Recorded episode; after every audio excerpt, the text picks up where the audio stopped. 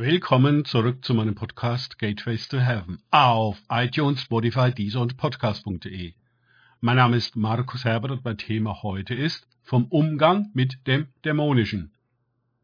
Weiter geht es in diesem Podcast mit Lukas 8, 29 aus den Tagesgedanken meines Freundes Frank Krause. Denn er hatte dem unreinen Geist geboten, von dem Menschen auszufahren. Denn öfters hatte er ihn gepackt, und er war gebunden worden, verwahrt mit Ketten und Fußfesseln, aber er zerbrach die Fesseln und wurde von dem Dämon in die Wüsteneien getrieben. Lukas 8, 29.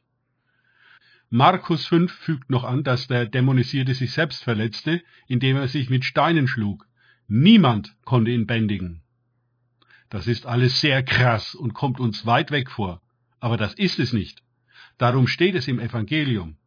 Auch heute gibt es unendlich viele Menschen, die nicht zu bändigen sind, die diabolische Dinge tun, die sie gar nicht tun wollen, die sich selbst verletzen und in Anstalt mit chemischen und physischen Fesseln fixiert werden.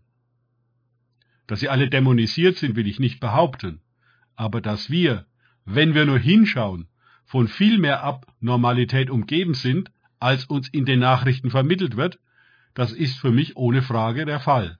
Frei nach dem Motto, jeder ist normal, bis du ihn näher kennenlernst. Tatsächlich spielen viele Leute nur normal. Sie sind auf ihrer Arbeit unauffällig und gehen am Sonntag in die Gemeinde. Aber danach und daheim, da sieht die Welt ganz anders aus. Der Schein und das Sein können so weit auseinanderklaffen, dass jemand sich selbst und vielleicht noch ein paar Leute mehr umbringt und die Nachbarn sagen, das hätten wir nie für möglich gehalten. Das war doch ein netter, ganz normaler Mensch.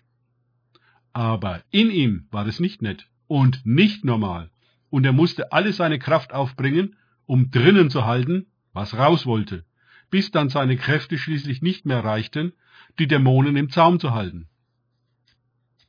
Was hinter verschlossenen Türen an Verkehrtheit, Brutalität, Perversion und dergleichen mehr geschieht, ist unsäglich. Menschen quälen sich selbst und andere, auch Tiere, zu Tode.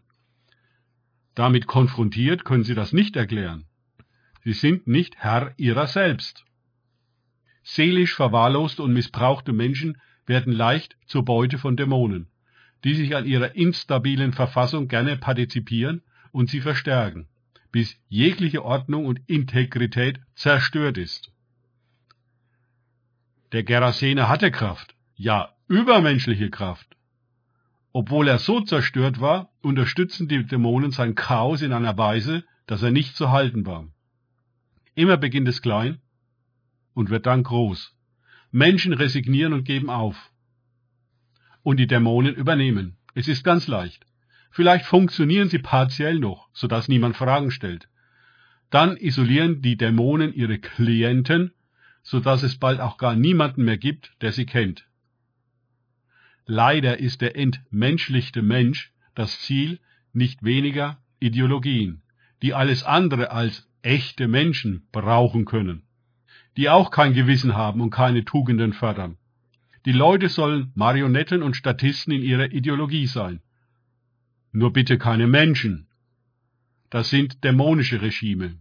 Wir finden sie überall. Sie nehmen Millionen Opfer in Kauf, ohne auch nur mit der Wimper zu zucken.